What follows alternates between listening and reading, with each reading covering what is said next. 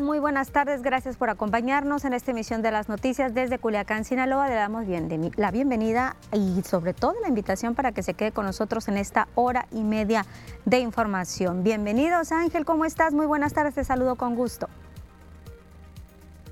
¿Qué tal Lupita? Muy buenas tardes, excelente día para todos ustedes y gracias por acompañarnos en esta emisión.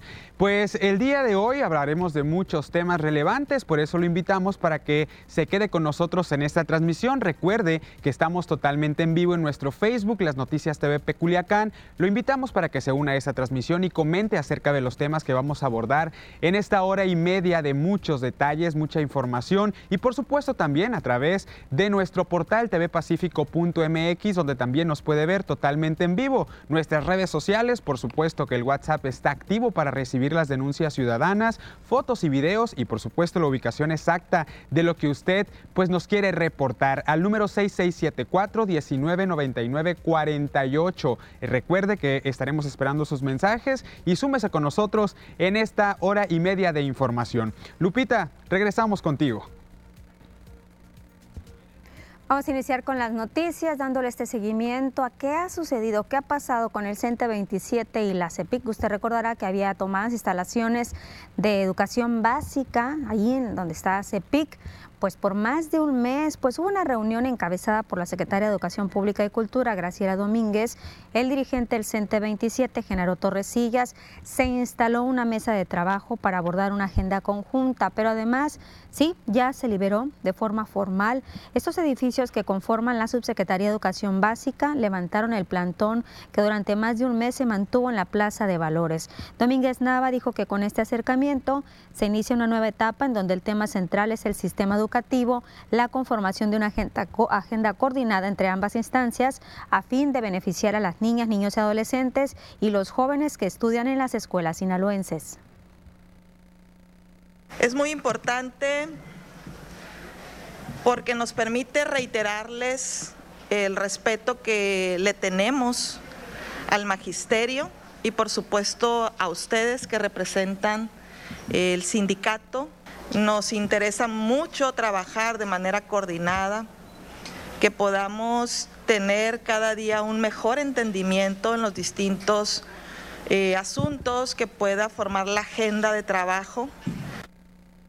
El dirigente del CENTE 27, Genaro Torresilla, señaló que buscan trabajar con base en el diálogo, respetando la ley. Reconoció que aún sin haber llegado a un acuerdo, se mantuvo el diálogo de manera constante. A nosotros nos da mucho gusto llegar a este momento, porque eso representa que lo que hemos comentado tanto con el gobernador como con la secretaria de Educación Pública ha rendido frutos. Y aquí en este momento no tenemos que buscar culpables, sino buscar soluciones.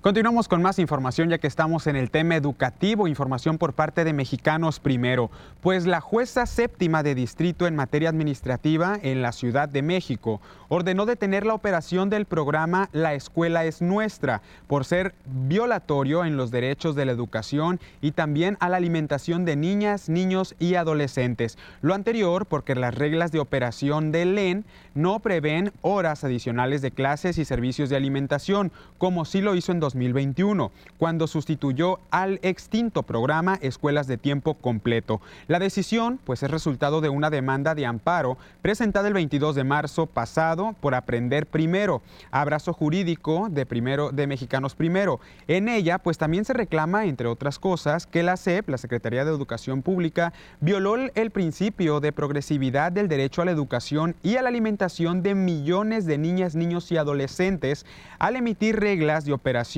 para LEN, sin los componentes que son la ampliación de la jornada escolar y también servicios de alimentación. A pesar de que el programa recibió un aumento de recursos presupuestales, pues al no incluir estos componentes, desaparecieron de golpe los servicios de jornada ampliada y de alimentación en 27 mil escuelas, dejando a la deriva pues a millones de estudiantes y también a sus familias. El otorgamiento de esta orden judicial se suma a una serie de acciones que ha llevado a cabo México primero para poder defender las horas adicionales de aprendizaje y servicios de alimentación que recibían 3.6 millones de niñas, niños y adolescentes.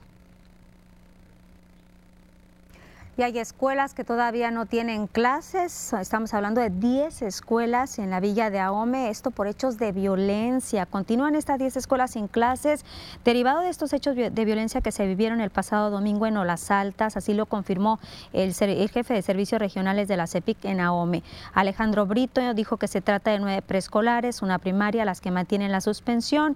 Se confía que en esta zona del municipio la situación de zozobra pase y que el día de mañana ya se pueda retomar las clases clases de manera normal.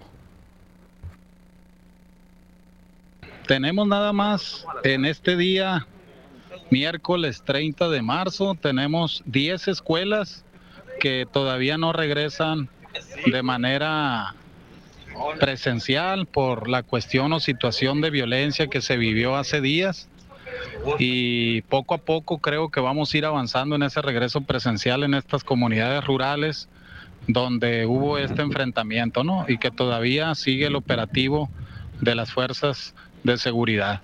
Entonces, yo creo que el día de mañana pudiera ya eh, regresar todas las escuelas de manera presencial, según la decisión que tienen autonomía de decisión los directivos y planta docentes y creen que, que en algún momento, pues, eh, los alumnos o, o la institución pueda ser afectada por esta por esta violencia, por este enfrentamiento.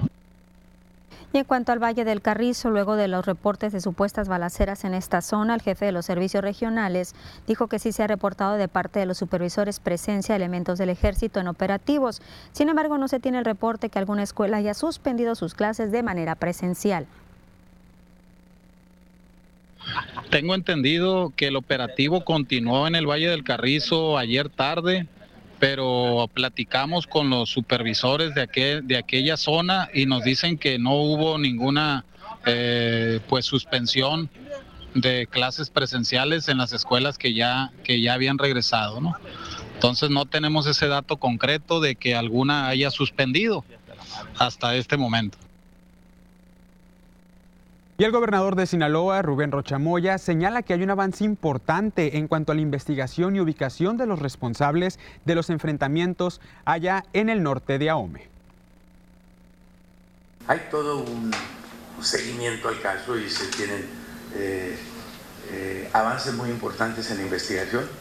Estamos atendiendo toda la zona, estamos dando seguimiento y este, eh, por razones obvias no se pueden dar más datos, pero se tiene el seguimiento a los responsables que enfrentaron justamente a, los miembros eh, eh, del ejército y hay un seguimiento puntual.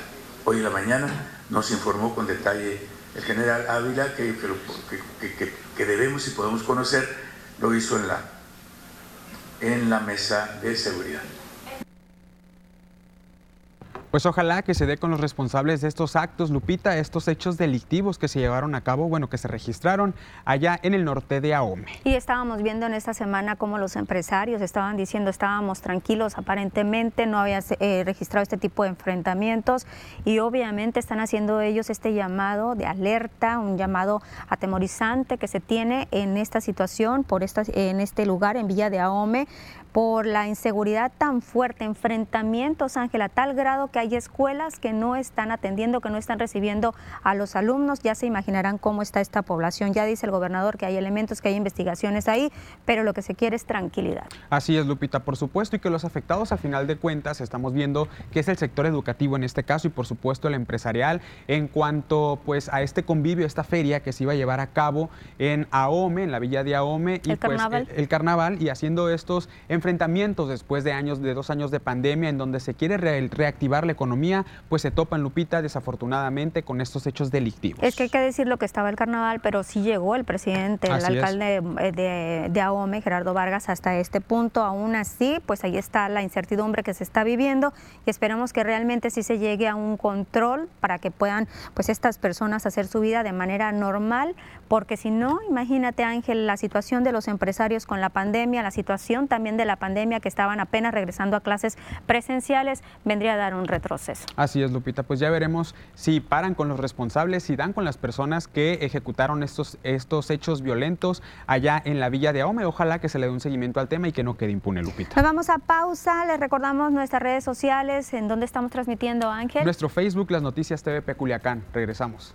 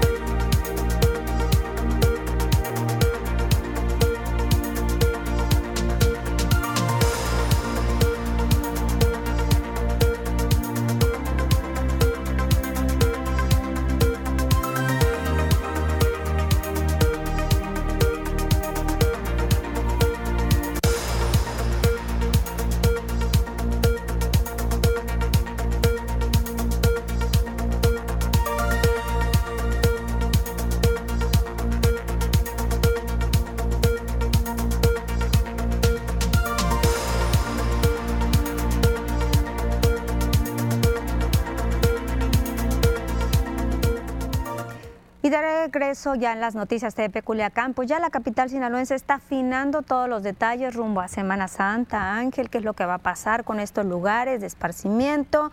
Pues está dando los eh, últimos retoques a estos lugares para darle la bienvenida a Semana Santa y los turistas que visiten los diferentes destinos que destacan aquí en Culiacán. La directora de turismo en el municipio, Alma Patricia Lenes, comentó que están buscando convenios con los centros recreativos para otorgar pasaportes turísticos con los cuales los visitantes obtendrán descuentos y que próximamente se van a dar a conocer los lugares donde se podrá canjear estos cupones.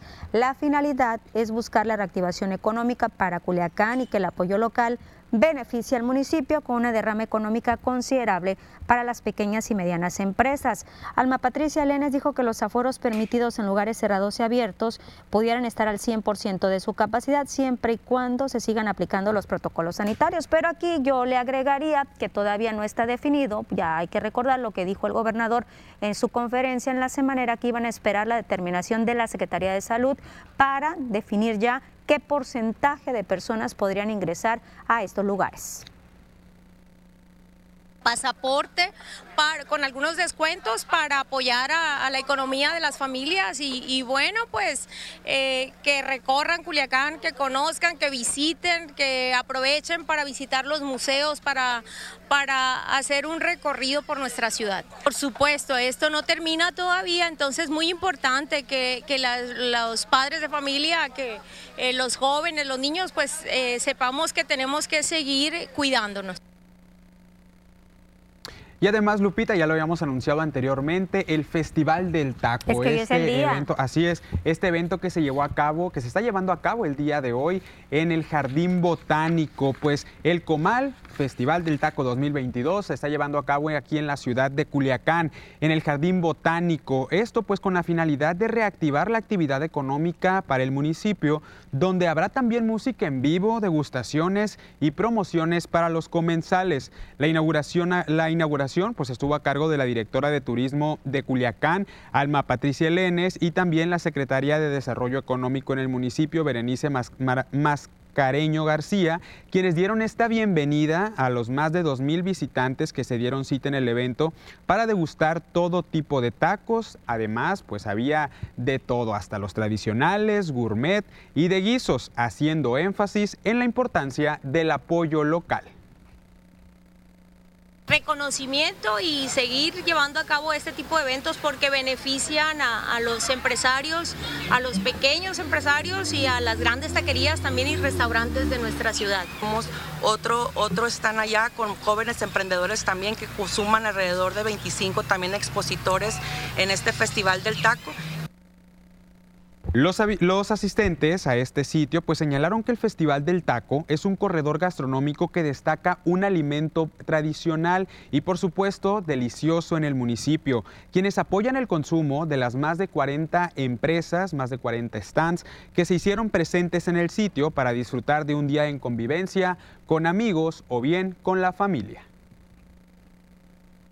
me parece muy excelente porque es como promover gastronomía y también en mi sentido promover turismo. Fabuloso que hagan este tipo de eventos. Más que necesario, yo creo, con tanta gastronomía, tantos tacos que hay sobre la ciudad, y que la gente vaya conociendo un poquito qué es lo que tenemos, qué es lo que hay, dónde, las opciones. Está bien padre, la verdad, que hagan algo así pues tan grande. Vamos a esperar la música. Y hay que recordar que esto es de 10 de la mañana a 10 de la noche ahí en el Jardín Botánico. La entrada es gratuita y los tacos tienen un costo accesible para que vaya toda la familia. Hay de todo tipo de tacos, Así ¿verdad, es, Lupita. Sí, abundan tacos de asada, los de pastor, había tacos gourmet, había otros quesadillas, pellizcadas, veganos de también. todo. Ah, veganos, muy importantes. Para la gente fit, pues ahí está también una opción para que deguste de estos tacos y por supuesto se dé pues este recorrido gastronómico de los tacos en el día del taco. Para que vaya usted. Bueno, y tenemos eh, ya mensajes de nuestros amigos que nos están enviando al WhatsApp 6674-1999-48. Vamos a darle lectura. Dice buenas tardes para que nos ayuden a que los niños de la colonia Los Mezcales vuelvan a clase. No tenemos luz porque se robaron todo el cableado. La dirección del Kinder nos pidió el pago de 500 pesos de mantenimiento, 300 de material didáctico y pues solo fueron un día, ya no les quieren dar clases. De perdida ahorita, dice que, que no está tan caluroso todavía. Hay otro mensaje, nos comparten fotografía, dice buenas tardes, quisiera que nos ayudaran, es sobre una estanza, lo que me vendieron, miren las áreas comunes. Y están entregando puro cochinero que no se parece en nada al video.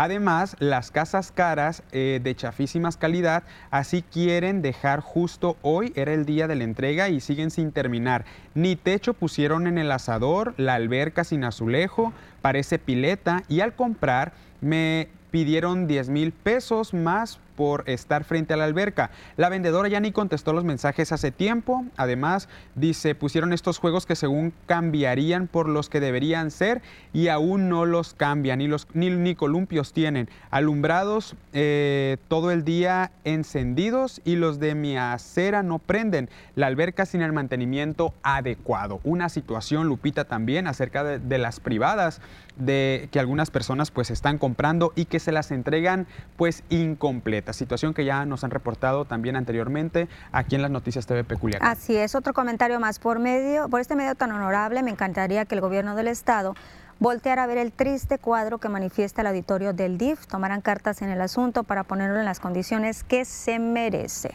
Hay otro comentario, nos comparten otra fotografía, dice, hola, esto ocurre en la calle José Baladés, los vecinos del callejón de abajo eh, traen su basura a la esquina de mi casa y eso no solo da mal aspecto, sino que obstruye el paso peatonal, como el camión de la basura que no se mete a dicho callejón. Esto ocurre en Infonavidumaya. Pueden mandar un reportero para que constaten mi dicho. Por su atención, muchas gracias. Gracias también por la confianza y pues recuerda que tiene que enviar los detalles específicos, Lupita, para dar con la zona.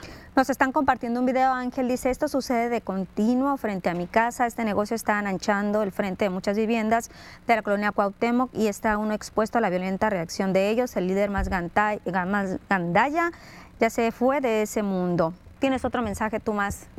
Por supuesto, Lupita dice, a los que no pagaron la calca el año pasado, pagarán 5.019 pesos hasta este 31 de marzo. La multa por no pagar el año 2021 es muy, muy, muy alta.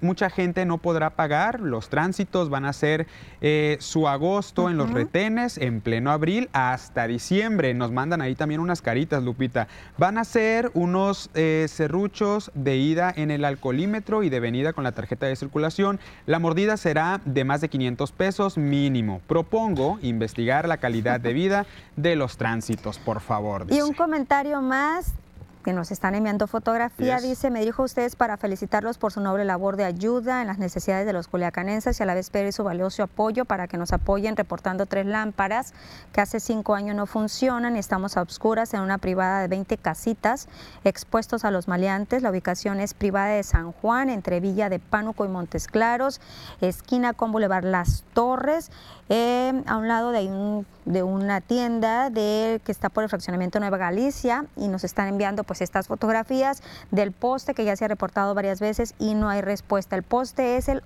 11760. Muchas gracias. Pues son algunos de los comentarios que nos están llegando aquí a nuestro número de WhatsApp. ¿Cuál es, Ángel? 6674-1999-48. Recuerde que le damos lectura tal cual nos envían los mensajes, Lupita, ¿no? Una, una petición importante también, atender nosotros como medio de comunicación su petición para acercarlo a las autoridades. Y también es muy fácil, si no quiere estar del número directo, que puede hacer con el celular, Ángel. Puede abrir, por supuesto, puede abrir su cámara en su celular, acercarlo a su pantalla y ahí va a aparecer un código QR donde usted puede abrir eh, su, link de, su link de WhatsApp para que envíe el mensaje, Lupita, especificar un mensaje con la dirección exacta, fotografía o video de la denuncia ciudadana para hacernosla llegar a este medio de comunicación y poder darle un seguimiento continuo, un seguimiento puntual a la petición que usted nos hace amablemente. Son mensajes únicamente los que estamos recibiendo, no sea, eh, son llamadas las que se reciben en este número de WhatsApp. Nada más mándenos un mensajito,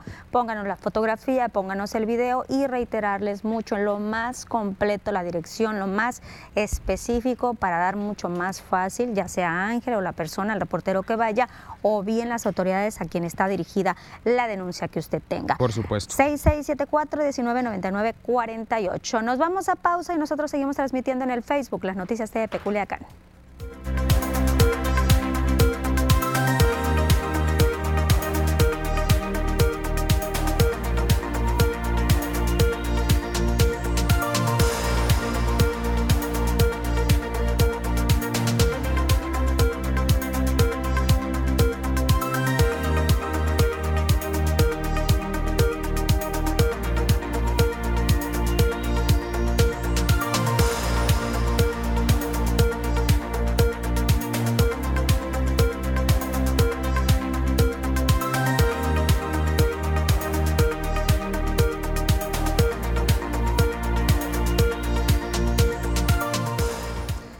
Amigos del Facebook saludándolos con mucho gusto a todos, a todas. Tenemos un comentario del señor Arnulfo Torres. Dice, Lupita y Ángel, nomás cuatro al pastor, cuatro de cabeza y dos de asada. Esta dieta, señor Arnulfo.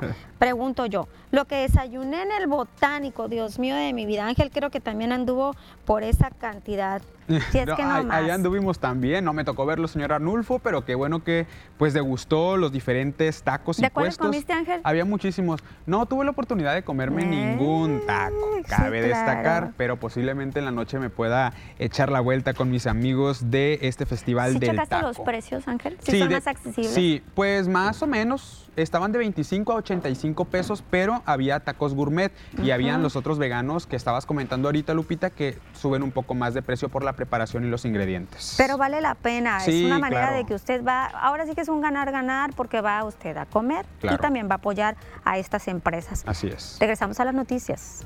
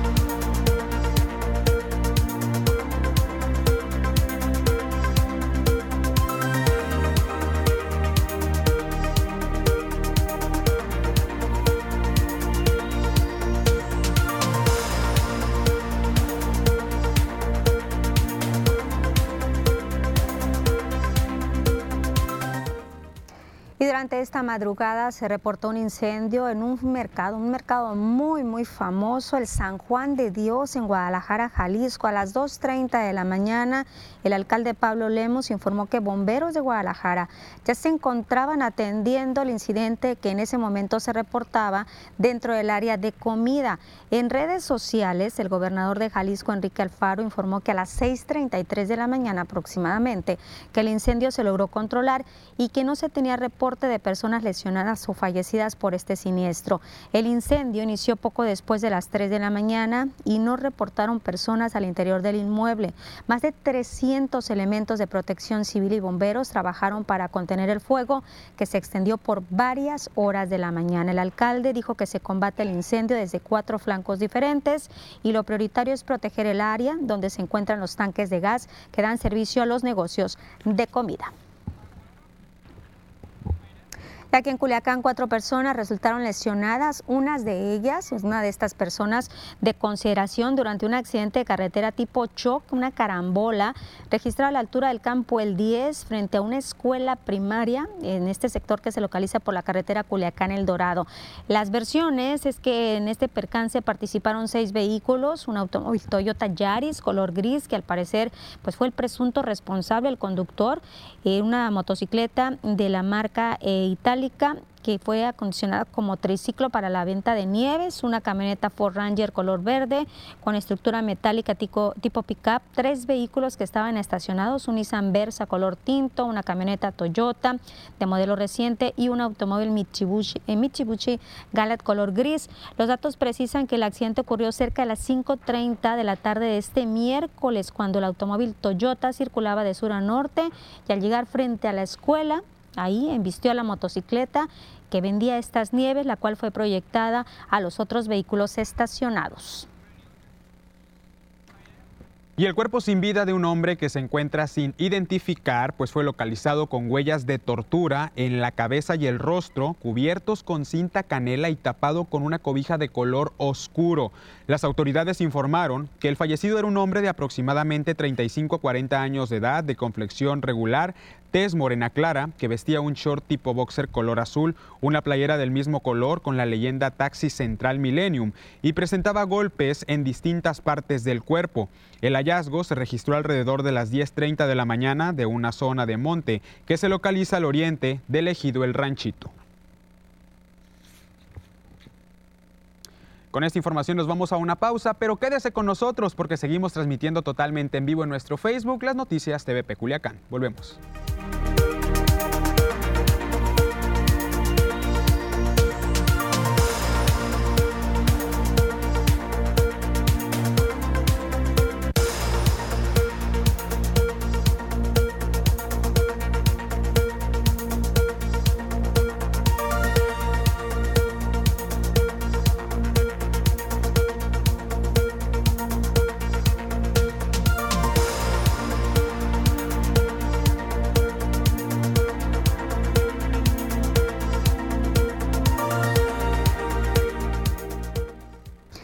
Vaya susto, vaya incendio, Ángel, allá en San Juan. Qué bárbaro, ya me imagino, imagínense nada más la, inmensidad o la dimensión de este incendio, donde más de 300 elementos pues participaron desde muy, muy, muy tempranito que se dio pues esta situación la incertidumbre, Ángel, y sobre todo también el peligro si se llega a unas consecuencias mayores, ¿no? Claro, Explotar Lupita, por supuesto. Y, un mercado enorme en la ciudad de, Guadalajara. Eh, afortunadamente ya tuve la oportunidad de, conocerlo, pero qué lamentable de verdad esta situación. Eh, en donde pues gracias a Dios no hubo personas lesionadas, Lupita, no había personas, se ocurrió de madrugada y qué bueno que pues de alguna manera las autoridades reaccionaron para sofocar este gran incendio. Pero imagínate Ángel, ocurrió de madrugada, hay que decirlo que los mercados abren muy muy muy temprano y hay lugares donde no cierran, sobre todo eso donde te venden que el menudo, ese tipo de cosas para los que trasnochan.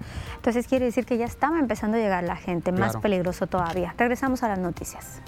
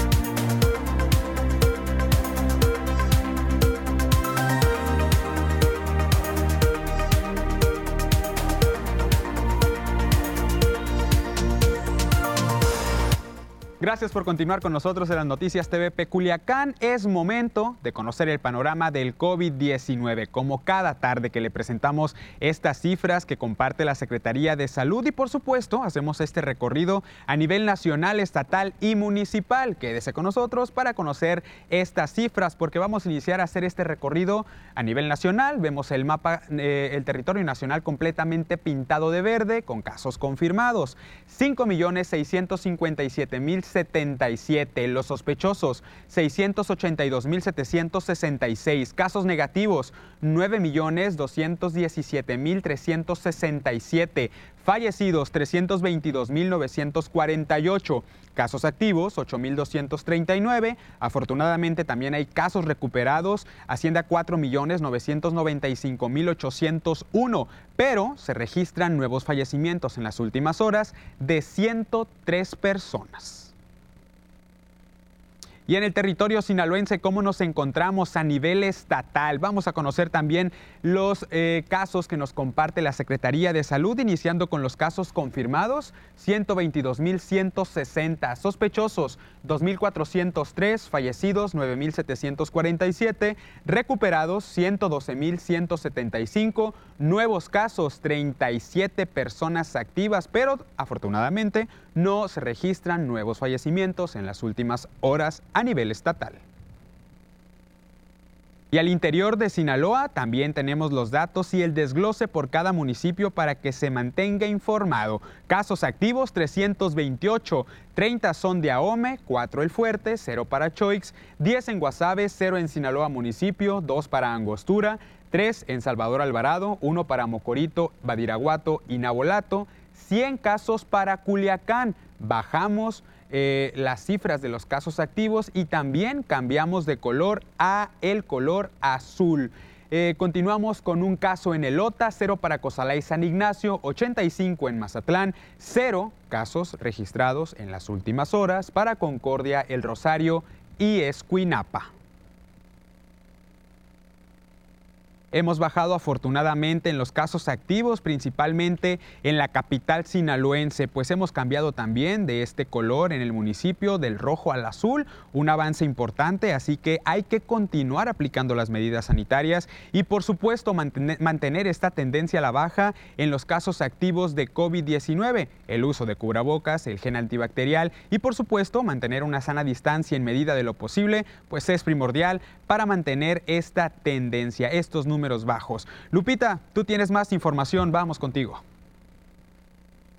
También hay que decir lo que es la primera vez que Culiacán está en este color del semáforo, siempre había estado en color rojo. Ya tenemos más de dos años de pandemia baja los casos aquí en la capital sinaloense. Y aún no hay un consenso en el gobierno federal para permitir el uso de drogas para fines médicos, dijo el presidente de México, Andrés Manuel López Obrador. Dejó en claro que lo que se busca es que no aumente el consumo de drogas, de que siguen análisis a través de un equipo interdisciplinario. En la conferencia en la mañanera criticó las series que se transmiten por una plataforma dijo que pintan un mundo color rosa cuando abordan el tema del narcotráfico. Y no hay consenso porque eh, siguen habiendo eh, muchos daños. Son dos eh, lamentables daños. Uno, el más doloroso, es el fallecimiento de personas, sobre todo con las drogas sintéticas. Continuamos con más información y hablando de estas sustancias tóxicas, pues precursores químicos para la producción de drogas sintéticas llegan desde Asia e ingresan a México principalmente por los puertos de Lázaro Cárdenas, Michoacán, Mazatlán, Sinaloa y Manzanillo, Colima. Esto lo señaló el secretario de Defensa Nacional, Luis Crescencio Sandoval. Destacó que en lo que va de la actual administración federal se han desmantelado 127 laboratorios para la fabricación de estas drogas, 124 de ellos para producción de metanfetaminas y 3 de heroína. La tendencia en el consumo de estas drogas va a la alza por su rápida adicción y a menor esfuerzo en la producción y transporte, así como por las ganancias económicas para los grupos delictivos. El titular de la Sedena dijo que en esta administración federal se han erradicado 41.675 hectáreas de plantíos de amapola, producida principalmente en los estados de Sinaloa, Durango, Chihuahua y Guerrero, y 6.997 hectáreas de marihuana, cuya producción proviene de Sinaloa, Durango, Chihuahua, Jalisco y Nayarit. Luis Crescencio Sandoval informó que hay una reducción en cuanto a los plantíos de marihuana debido a la legalización y producción y consumo en 44 estados de Estados Unidos y Canadá, además de la migración de los grupos delictivos a la producción de drogas sintéticas. Pues como ejemplo de que los plantíos de drogas aseguradas corresponden a 7.636 veces la superficie del Estadio Azteca. Si hacemos una comparación para darnos una idea de a qué corresponde estas hectáreas, aquí pusimos lo que es el Estadio Azteca. El Estadio Azteca tiene una superficie de 6.35 hectáreas. Quiere decir que para estas hectáreas que se erradicaron serían 7.636 estadios azteca, lo que correspondería a lo que se, se este, erradicó. Y vean nada más que cifras tan alarmantes. México se está acercando a las 100.000 personas desaparecidas y no localizadas registradas oficialmente. México se acerca a 100.000 personas desaparecidas y no localizadas registradas oficialmente. En medio del esfuerzo de las autoridades para frenar esta tragedia, el país ha sido testigo de casos tristemente emblemáticos como el de los 43 estudiantes de Ayotzinapa que después de siete años tiene pocos avances con los restos de tres estudiantes identificados y un alto funcionario prófugo pese a que desde hace tres años se reanudó la búsqueda. Desde hace ocho años, Gerardo Preciado Torres, quien ahora tendría 47 años, es buscado por su familia luego de que cuatro hombres identificados como agentes de la Fiscalía de Jalisco lo golpearan y privaran de la libertad sin una orden de arresto ni una explicación de por medio. María Refugio Torres, su madre, tuvo que aprender de leyes, criminalística, ciencias forenses y acompañamiento psicológico para dar seguimiento al caso de su hijo y el de cientos más que colocan a Jalisco como el estado con mayor número de personas desaparecidas y no identificadas. Uno es el que debe de buscar, el que debe de investigar, el que debe de llevar información, porque sinceramente ellos no hacen nada. Y nada es nada, ¿eh? Adriana Carranza, de 29 años, busca desde octubre de 2021 a su esposo Rubén Arreola Marroquín, de 32 años, empleado de la Universidad de Guadalajara y quien fue visto por última vez cuando salió de su casa a discutir con un vecino del fraccionamiento que había chocado con su vehículo. A lo más difícil, pues yo creo que al no saber pues en dónde está. Denise Ayala, miembro del Comité Universitario del Análisis de Materia de Desaparición de Personas de la Universidad de Guadalajara, afirma que en México se vio un régimen subnacional en el que aparentemente las instituciones, las instancias de seguridad y las leyes funcionan, pero el crimen organizado logra penetrar en el aparato estatal. Hay una zona gris en la que converge el crimen organizado y las instancias y el aparato estatal, vamos a decir, no son dos esferas separadas. Ese, sería como el gran cáncer. Tanto Ayala como el coordinador del comité, Jorge Ramírez, recordaron que la cifra de personas sin localizar podría ser superior, pues hay un subregistro de casos debido a que tanto las familias como la sociedad en general viven con miedo de denunciar. Se sabe que hay, que hay zonas, aparatos de seguridad tomados, ministerios públicos, donde el hecho de denunciar este, este pone en riesgo según el Registro Nacional de Personas Desaparecidas o No Localizadas, que actualiza las cifras a diario, hasta el 29 de marzo el país acumulaba 98.382 personas en estas circunstancias. Además, existen 143.513 personas desaparecidas y posteriormente localizadas, por lo que desde 1964 a la fecha, el país acumuló 241.895 personas desaparecidas, localizadas y no localizadas. Los titulares principales a nivel internacional los tenemos en las noticias TVP Culiacán. Manténgase bien informado en la siguiente cápsula.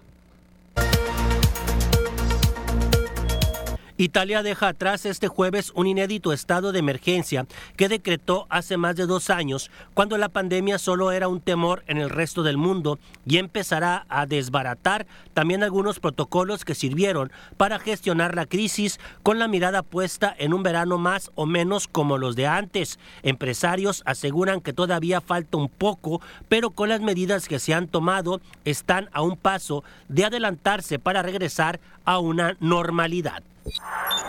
El presidente de El Salvador, Nayib Bukele, llamó este jueves a padres de familia a que adviertan a sus hijos adolescentes de que entrar en las pandillas los llevará a la cárcel o a la muerte. Un día después, Bukele publicó en Twitter un video en el que se muestran las duras condiciones de encierro que tiene actualmente los pandilleros en prisión en el marco del estado de excepción aprobado el domingo por el Congreso ha pedido el mandatario que se regirá por un mes para frenar la violencia de esas bandas consideradas terroristas. El presidente de Estados Unidos, Joe Biden, ordenará este jueves la liberación de un millón de barriles de petróleo al día durante los próximos seis meses para responder a la escalada de precios de la energía derivada de la guerra en Ucrania. Según el gobierno de Estados Unidos, la medida no tiene precedentes, ya que nunca antes el mundo ha visto cómo se libera petróleo a un ritmo de un millón de barriles diarios. Los devastadores bombardeos en Maripul, la ciudad sitiada por el ejército ruso desde hace semanas, solo se detendrá cuando sus autoridades se rindan, sostuvo el presidente Vladimir Putin. El mandatario hizo los comentarios este martes en la noche durante una llamada telefónica de una hora con su homólogo francés Emmanuel Macron, quien confirmó lo dicho por el Kremlin.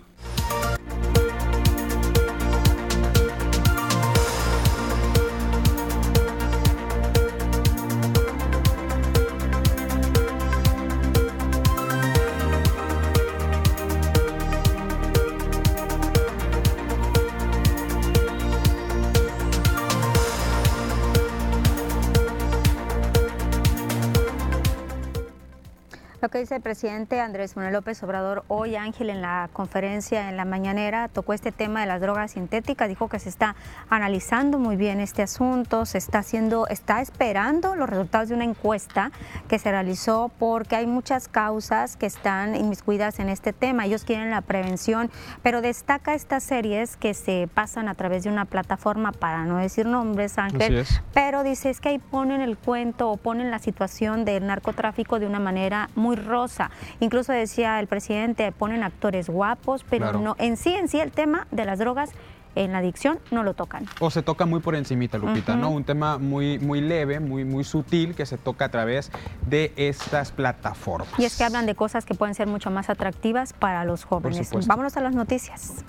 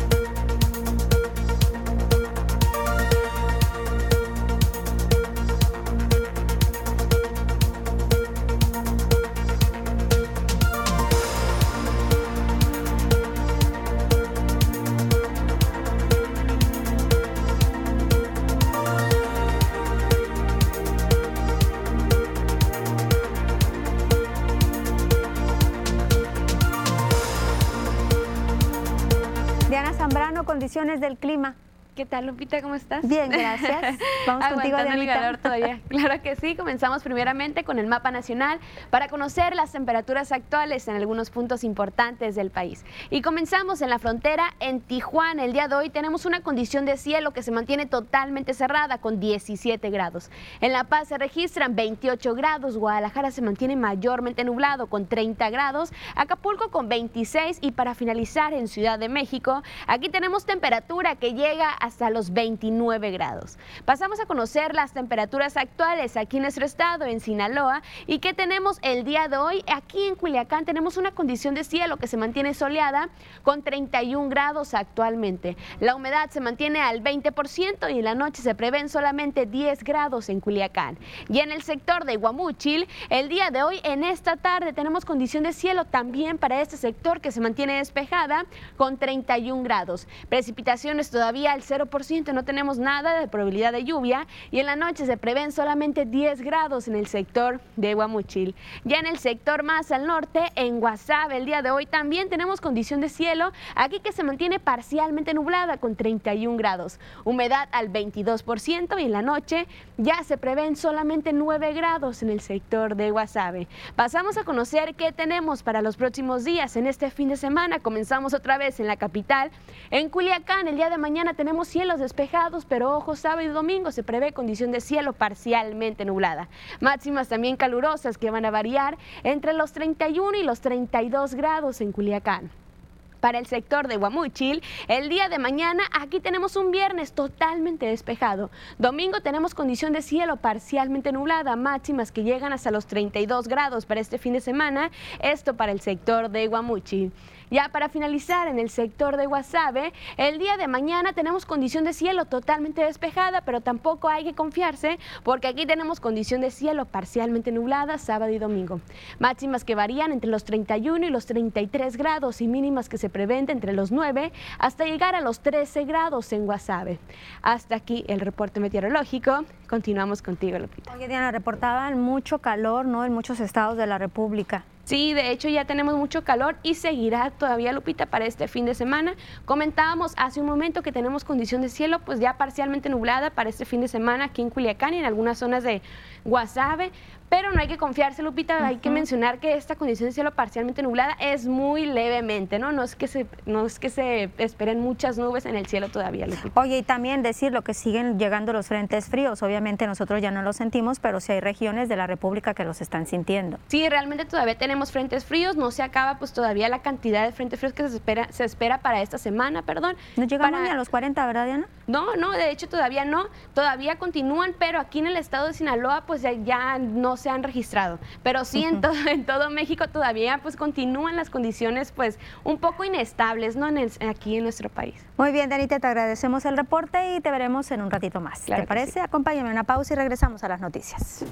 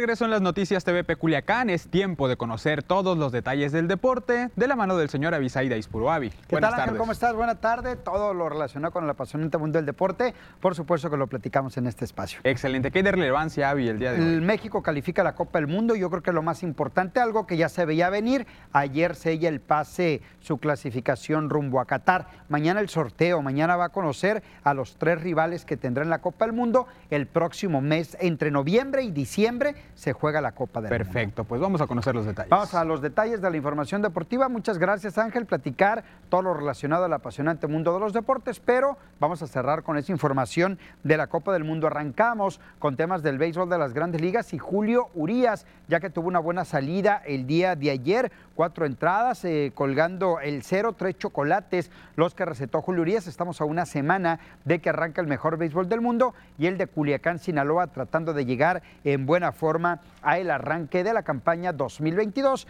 esto en el mejor béisbol del mundo. Vámonos con más detalles de la información, temas que tienen que ver con el deporte en la localidad. Así que vamos a platicar acerca del Patronato Impulsor del Deporte y el Ayuntamiento de Culiacán que firmaron los convenios de colaboración entre ambas instituciones. La cancha de alturas eh, del sur fue el escenario en donde el presidente del Consejo Directivo, David Eduardo Vargas, y el alcalde Jesús Estrada Ferreiro plasmaron eh, sus firmas para oficializar dicho convenio, teniendo como testigo eh, también a la doctora Teresa Guerra Ochoa. El patronato impulsor del deporte sinaloense estará trabajando en iluminar la cancha en alturas del sur. En los próximos días se inician los trabajos. Escuchamos qué fue lo que se dijo. Eh, la principal necesidad en general, y aquí también en, es- en esta, en esta área de Culiacán, es el tema de la iluminación. Entonces nosotros vamos a, como primera fase a invertir en tema de obra eléctrica, iluminación, tecnología LED. ¿Cómo se traduce eso? Bueno, en distintos beneficios. De entrada, pues generas un entorno seguro. Generas un entorno seguro, generas una atracción para que los vecinos vengan a usar estas instalaciones. En Culiacán ocupamos mucho apoyo porque hay muchos parques abandonados, campos deportivos que ocupan el pasto sintético, la malla ciclónica, cercas perimetrales, tableros de básquetbol, porterías para el campo de fútbol, etcétera. Ojalá y que este, hagamos un buen plan de trabajo porque hay mucho que hacer en Culiacán.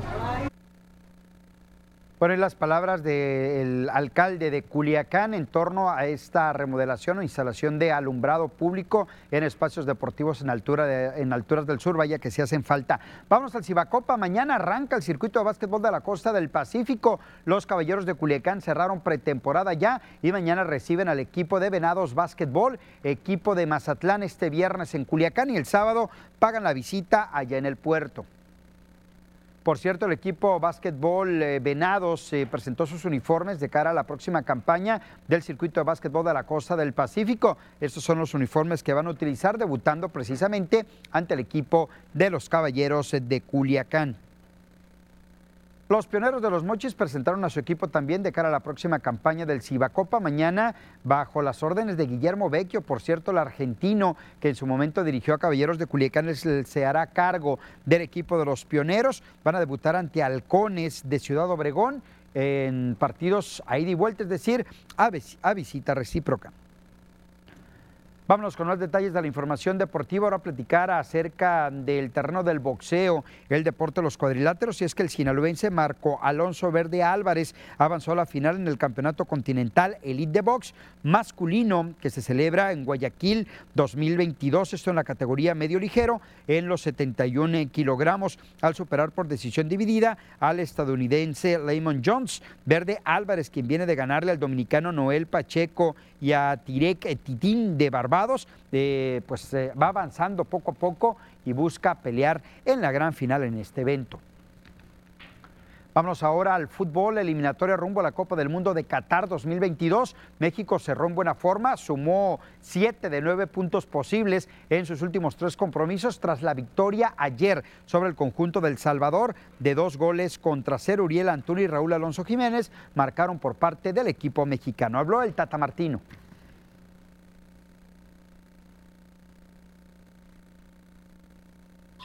con el deber cumplido. Es, esto era algo que se esperaba de nosotros y es algo que teníamos que hacer. Y ahora Lo que viene es este, prepararnos, sí, para el objetivo. Este, es un, empieza mañana un momento totalmente diferente al, al que estuvimos viviendo en, en estos seis meses, ocho meses que lleva la eliminatoria. Tanto drama, tanta crítica al equipo nacional mexicano. Vamos a ver cómo quedó el octagonal final de la CONCACAF con Canadá a la cabeza, 28 puntos. México lo alcanzó con 28 unidades, solo que Canadá con su mejor diferencia de goles termina en primer lugar. Estados Unidos por poco y se va al repechaje, termina en tercero. Los tres clasifican al Mundial, Canadá, México y Estados Unidos, mientras que Costa Rica va a la reclasificación ante el conjunto de Nueva Zelanda. Panamá, El Salvador, Jamaica y Honduras quedan eliminados. Mañana será el sorteo, mañana será el sorteo de la Copa del Mundo en el Bombo 1. Aparecen Qatar, Bélgica, Brasil, Francia, Argentina, Inglaterra, España y Portugal. Uno de esos ocho será rival de México que va en el bombo número 2, junto a Dinamarca, Países Bajos, que es Holanda, Alemania, Estados Unidos, Suiza, Croacia y Uruguay. Ninguno de ese sector le va a tocar al equipo mexicano. Sí del eh, bombo 3 le va a tocar uno, ya sea Senegal, Irán, Japón, Marruecos, Serbia, Polonia, Corea del Sur o Túnez y otro más del bombo 4 que puede ser Arabia Saudita, Ecuador, Ghana, Camerún, Canadá no porque es de la misma confederación, puede ser Australia que va entre Emiratos Árabes o Perú, eh, puede ser Nueva Zelanda, Costa Rica no porque es del mismo sector de CONCACAF, pero sí puede ser eh, Gales, que va frente al ganador de Escocia y Ucrania. Hay que recordar que Ucrania no disputa su partido eliminatorio esta semana debido a los conflictos que existen entre Ucrania y Rusia. Este partido se movió para el próximo mes de junio. Mañana a las 8.45 de la mañana el sorteo desde Qatar para conocer los grupos, cómo van a quedar en la Copa del Mundo Qatar 2022. Lo más importante que tenemos en la información deportiva, Ángel. Excelente, Avi. Pues resaltar principalmente el sorteo el día de mañana, para ver los grupos de, la selección allá en Qatar 2022 y pues va a ser un fin de año muy esperado para todos. Sí, fíjate, hay que recordar que la Copa del Mundo se realiza entre junio y julio o todo el mes de junio, pero hoy, eh, como es en Qatar, altas temperaturas en esta época del año, se mueve eh, a invierno, ¿no? Se mueve prácticamente a, noviembre, diciembre la Copa del Mundo y tenemos que esperar prácticamente a que concluya el año, llegue la parte final, para disfrutar de uno de los dos eventos, para mi punto de vista, junto con Juegos Olímpicos, de los eventos internacionales más importantes que existen. Así es, y también lo dice el director técnico, una preparación de muchos meses que tienen que llevar a cabo para pues sacar la casta, ¿no? Como bien decimos, y pues que puedan obtener un buen lugar dentro de es, Qatar. Es un proceso de cuatro años, ¿no? Desde que terminó Rusia 2018, a preparar, a contratar nuevo técnico, a disputar eliminatorias porque tienes que acceder a las siguientes rondas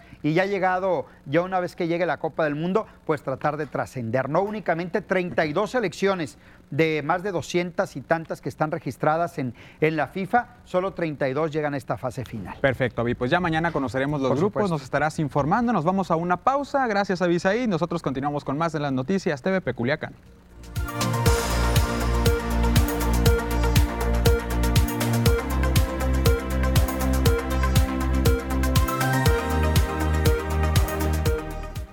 El sorteo, Avi, ¿cómo es la realización? ¿Cómo es este juego, este Son cuatro bombos. ¿Qué, ¿A qué se le llama? Son 32 equipos, son ocho equipos en cada bombo. Los del bombo 1 van a salir sorteados, van a ir a la cabeza de cada grupo. El bombo 2 también se sortean y se reparten otra vez entre los ocho y así sucesivamente el 3 y el 4. En el bombo 1 van las ocho mejores selecciones o siete, incluyendo a Qatar, que no es de las mejores del mundo. Vaya, va a estar en el Mundial porque es en su casa. Ellos no se eliminan. México va en un bombo junto a Alemania, junto a Holanda y Dinamarca que no le van a tocar porque van a ser distribuidos. El bombo 3, ahí le puede tocar a México rival y el bombo número 4. Es muy interesante los ojos del mundo mañana, claro, futbolísticamente hablando, en, en, Qatar, ¿no? Con este sorteo. Perfecto, Avilla, mañana nos estarás Los detalles informando. aquí, por supuesto. Gracias. Continuamos con más de las noticias TV Peculiacán.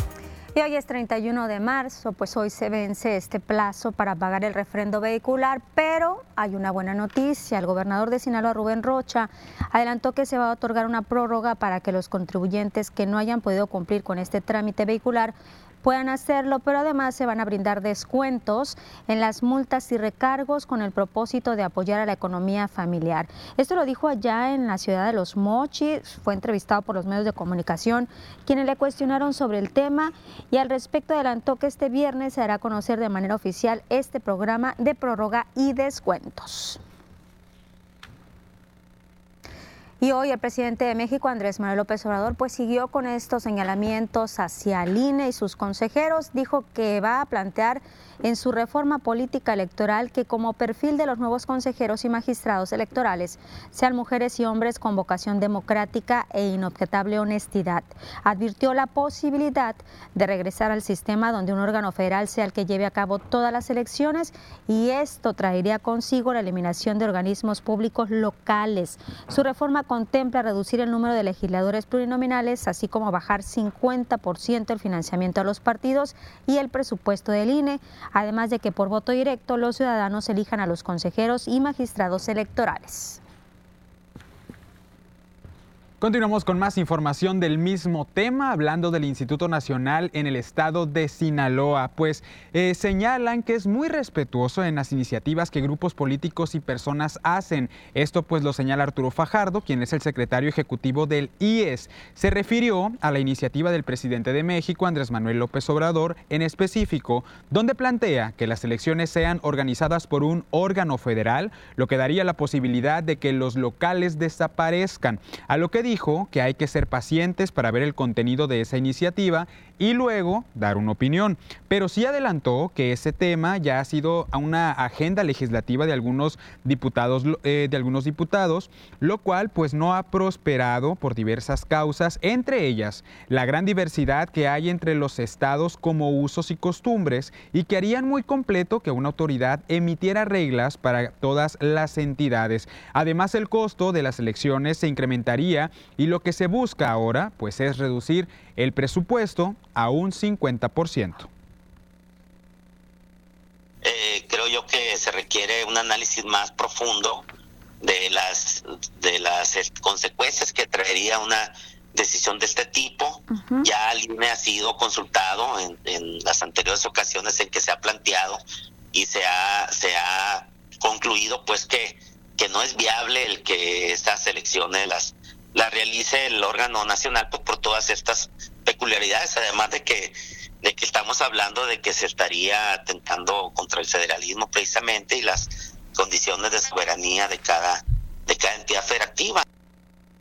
Fajardo Mejía consideró que esta iniciativa traería más contras que beneficios. Otra de las acusaciones que se analiza y que ha generado opiniones es que la responsabilidad de todas las elecciones caería en un ente central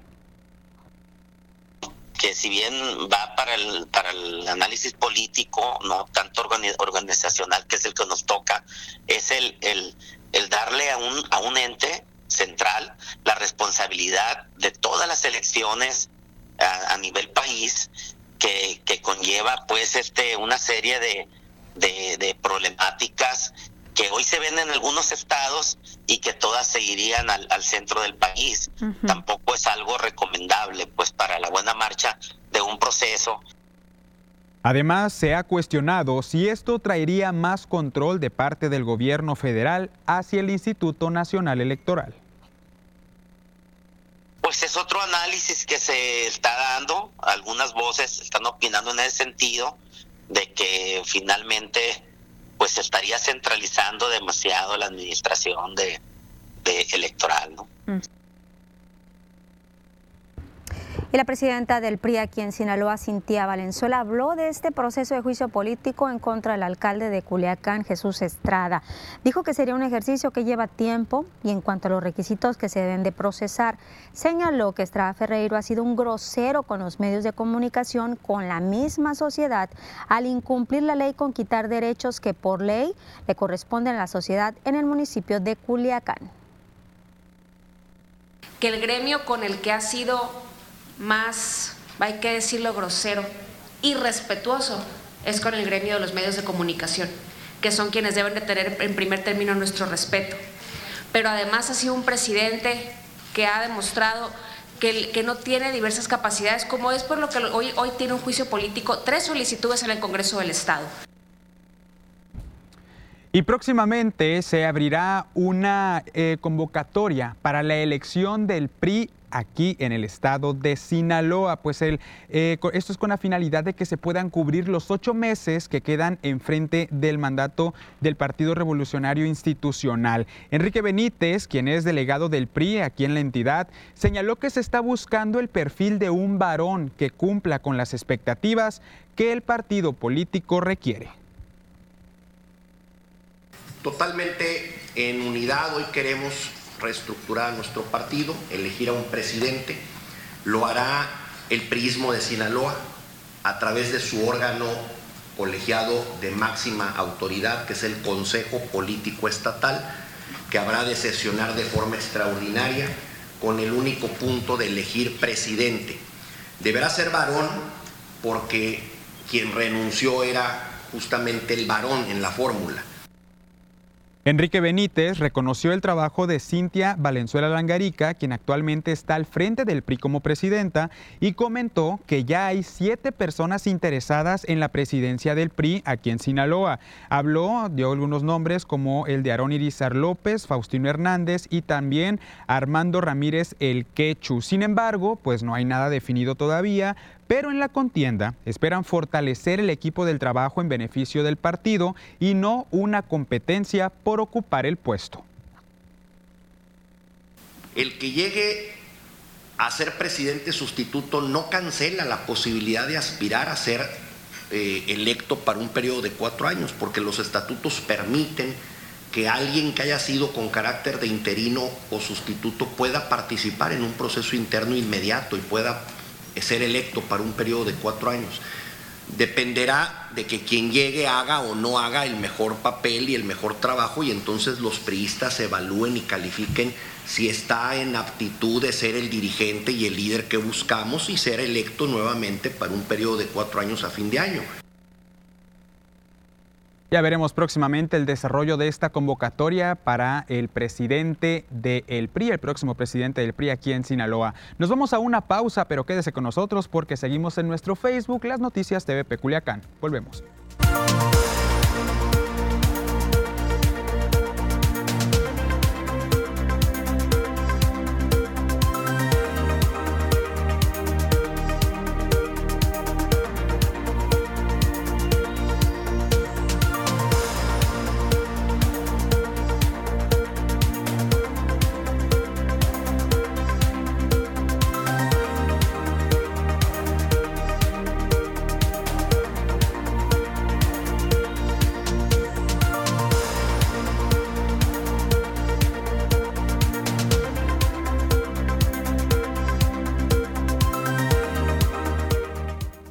Comentarios en el Facebook. Manuel Zavala dice buenas tardes y podrían ayudarnos a reportar un poste de la Comisión Federal de Electricidad, discúlpenlo por favor, que está casi por caer. Se encuentra por la calle Alberto eh, Román, esquina con Alfonso Cabrera en la colonia de ampliación Pemex. Muchas gracias. Berta Burgueño, buenas tardes, saludos Lupita y Ángel. Silvia Cruz Carrillo, buenas tardes, taquitos dorados, que si no había Ángel, También había taquitos dorados, eh, eh, olía muy rico, todo, el, todo ese corredor gastronómico olía delicioso, así que de verdad, si tienen la oportunidad de ir, ya ya, ya. estoy listo. El señor Arnulfo Torres dice, buenas tardes, Lupita y Ángel. ¿Se van de vacaciones o estarán al aire en Semana Santa? Hay emisión de las noticias, por supuesto. las noticias no pueden esperar para que estén acompañando. Nueva Bailón, saludos. ¿Qué determinación ha tomado la presidencia de la República con referencia al cambio de horario de verano? Hoy se define la situación del horario de verano. Regresamos a las noticias.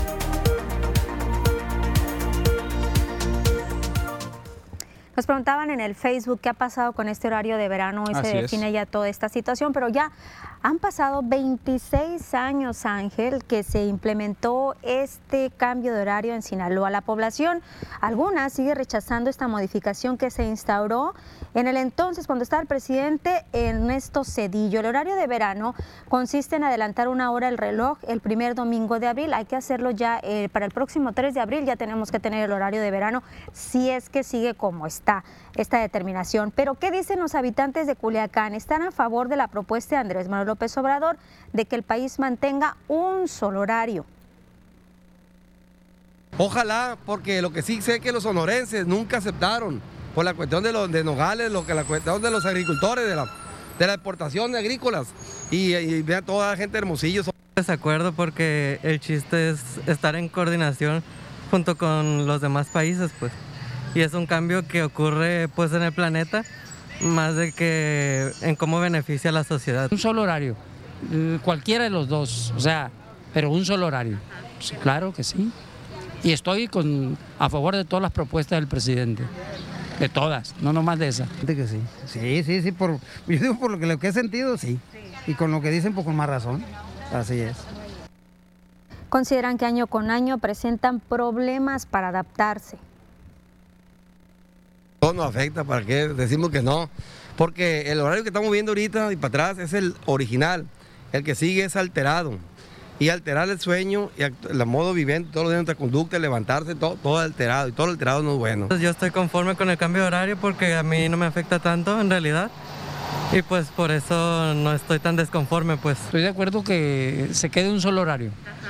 Un solo horario.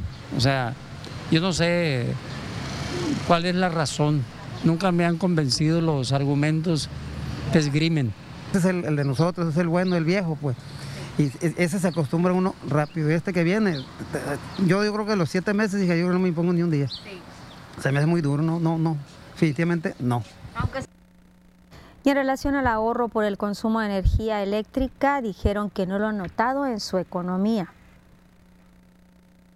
En nada. Yo me acuerdo que hace un tiempito el maestro juez de la UAS yo creo que se dio la tarea de investigar todo eso y hay gente especialista que lo respaldó y le dijo, no, pero ¿cuál es el ahorro? Yo no veo ni un ahorro. Por mí que se quedara como debe ser. Nunca he creído, más de gobiernos, sobre todo los gobiernos anteriores. Mm, nunca les creo, nunca les he creído nada. No, hija, porque tomas, si te levantas en la mañana tienes que prender el foco. ¿Por qué? Porque está oscuro a la hora que ellos quieren. Y en la tarde, pues, de todas maneras no, no, no, no te acuestas. O sea, no, definitivamente no, no lo encuentro, pues. Ahí está la voz de las personas, Lupita. También continuamos con más información porque ya está listo el Parque 87 o el Parque Culiacán, como también es conocido aquí en la ciudad de Culiacán, para poder recibir a todos los visitantes durante el periodo vacacional de Semana Santa.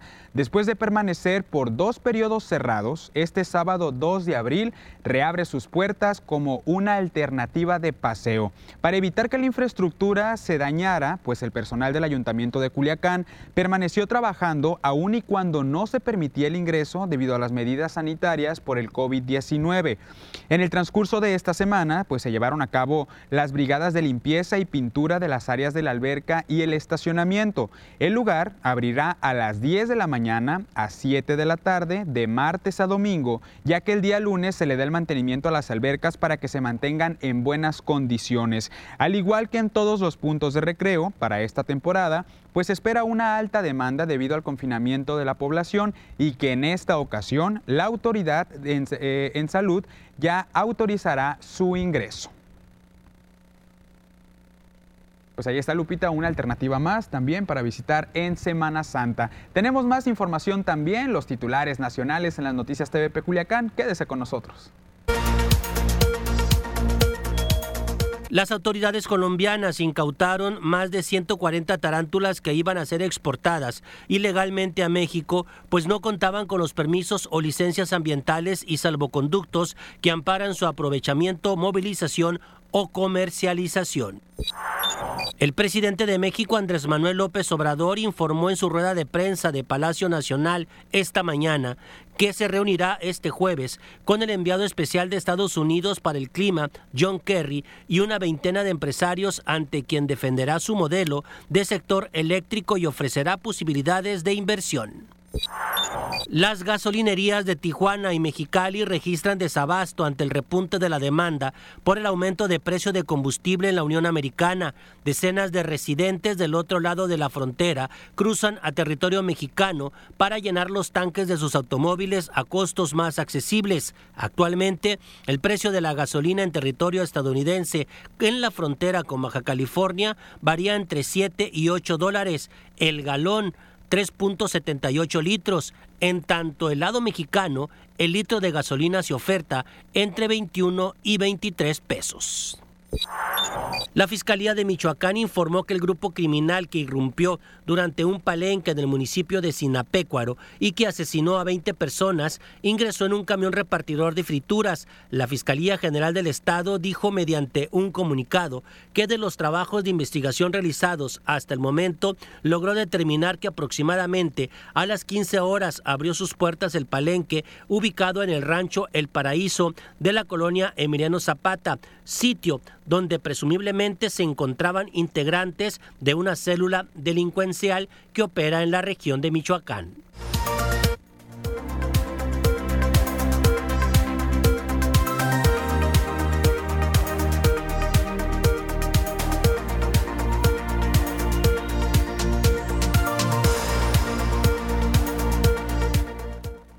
Hay comentarios en el Facebook para Abisaid, pero pues Abisaid ya, ya se fue. Lo que sí, Abigail Rocha dice, buenas tardes, acá en toda la calle Caléndula entre Junípero y Paseo del Roble se encuentran cinco lámparas LED apagadas o fundidas. Ángel, no prenden, ya tiene más de dos semanas, favor de reportarlas.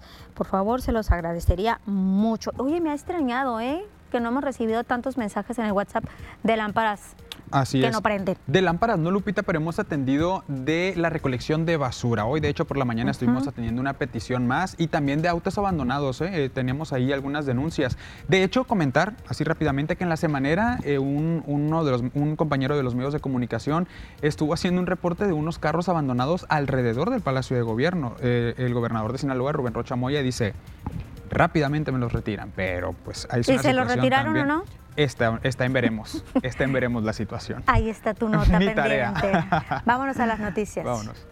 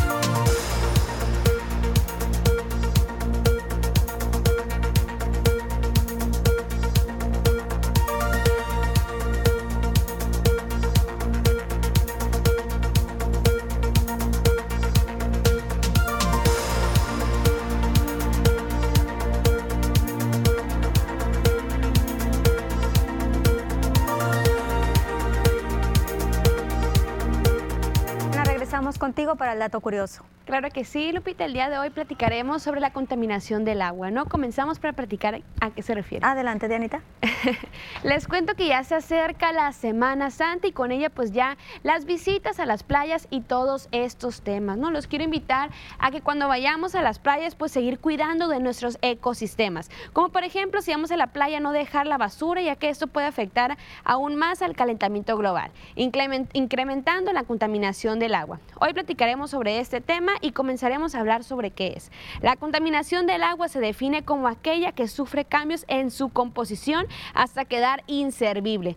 Puede ser con la acumulación de una o más sustancias ajenas al agua que puede generar una gran cantidad de consecuencias, entre las que se incluye el desequilibrio en la vida de los seres vivos, animales, plantas y personas. Algunas de las consecuencias son el calentamiento global, la deforestación, las actividades industriales, agrícolas, ganaderas, tráfico marítimo, derrames de combustible, etcétera. Pero nosotros, los seres humanos, nos afecta directamente, especialmente en que el agua contaminada puede transmitir enfermedades como la diarrea, cólera y fiebre tifoidea, etcétera. Y bueno, ya con esta información los invito a que ya esta Semana Santa seguir cuidando de todos los ecosistemas que vayamos a visitar. ¿Qué te parece, Lupita, esta información? Como siempre, muy interesante, Diana, te agradecemos. Oigan, yo quiero compartirles que el día de hoy está aquí en Sinaloa, específicamente en Culiacán, el dirigente nacional del PAN, Marco Cortés, fue directo. Señaló que habrá tiro claro para preparar el terreno rumbo a las elecciones del 2024.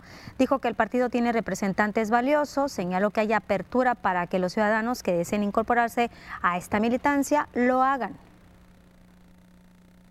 creciendo en todos los estados en contienda. En varios de ellos ya estamos claramente y constantemente arriba en la preferencia electoral y esto nos habla de que ya para Morena y sus partidos aliados ya no va a ser un, un paseo en el parque.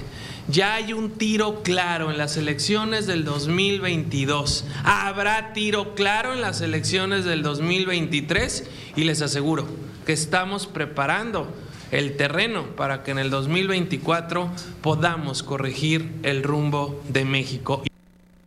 Precisó que el PAN no va a permitir que López Obrador desaparezca al INE. Elecciones y que no vamos a permitir que amedrenten ni a sus integrantes, ni a sus consejeros, ni a su presidente, y que todo lo que hagamos por fortalecerlo, Acción Nacional lo impulsará pero todo lo que se impulse para debilitarlo, por supuesto que lo vamos a contener. Y para eso es que la coalición legislativa va por México, que encabeza Acción Nacional en la Cámara de Diputados, contendrá cualquier intento de reforma autoritaria, destructiva de nuestra democracia y del árbitro electoral. En relación a la propuesta de López Obrador de presentar una reforma que pretenda reducir el número de plurinominales, dijo que se va a presentar una reforma para que se elimine la sobrepoblación en la Cámara de Diputados que hoy la Constitución permite de un 8%. ¿Qué es lo que nosotros buscamos? Que se elimine la sobrerepresentación que si un partido político obtiene el 40% o el 30% de los votos de todo el territorio nacional, que sumando las mayorías con las diputaciones de representación proporcional, se acerque a ese porcentaje nacional de voto que tuvo efectivo este partido. A nombre de todo el equipo, gracias por su atención. Nos vemos mañana.